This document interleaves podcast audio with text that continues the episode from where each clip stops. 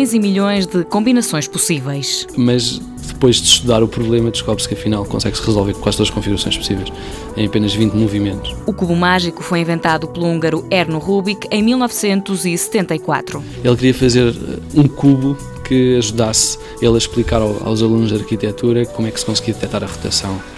E para isso fez um cubo em que com as cores nas faces era fácil a pessoa conseguir, quando ele rodava, ver em que sentido é que estava a rodar o cubo.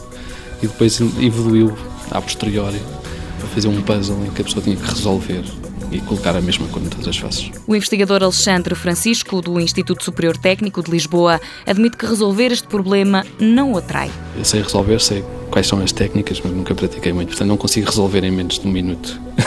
Em 74 ganhou o prémio alemão do Jogo do Ano então o inventor precisou de um mês para conseguir alinhar todas as cores. Mas desenganem-se os que pensam que este quebra-cabeças é quase impossível de resolver. Existe um conjunto de técnicas que já foram estudadas várias vezes, em particular houve um estudo exaustivo de todo o espaço de solução do cubo de, de e descobriu-se que existe um conjunto de operações que se pode fazer de tal forma que se consegue resolver num conjunto de movimentos relativamente baixos e quem domina essas técnicas em geral consegue resolver o cubo bastante rápido. O cubo mágico mais comum é feito de plástico e é composto por seis faces de seis cores diferentes. É considerado um dos brinquedos mais populares do mundo, atingindo um total de 900 milhões de unidades vendidas.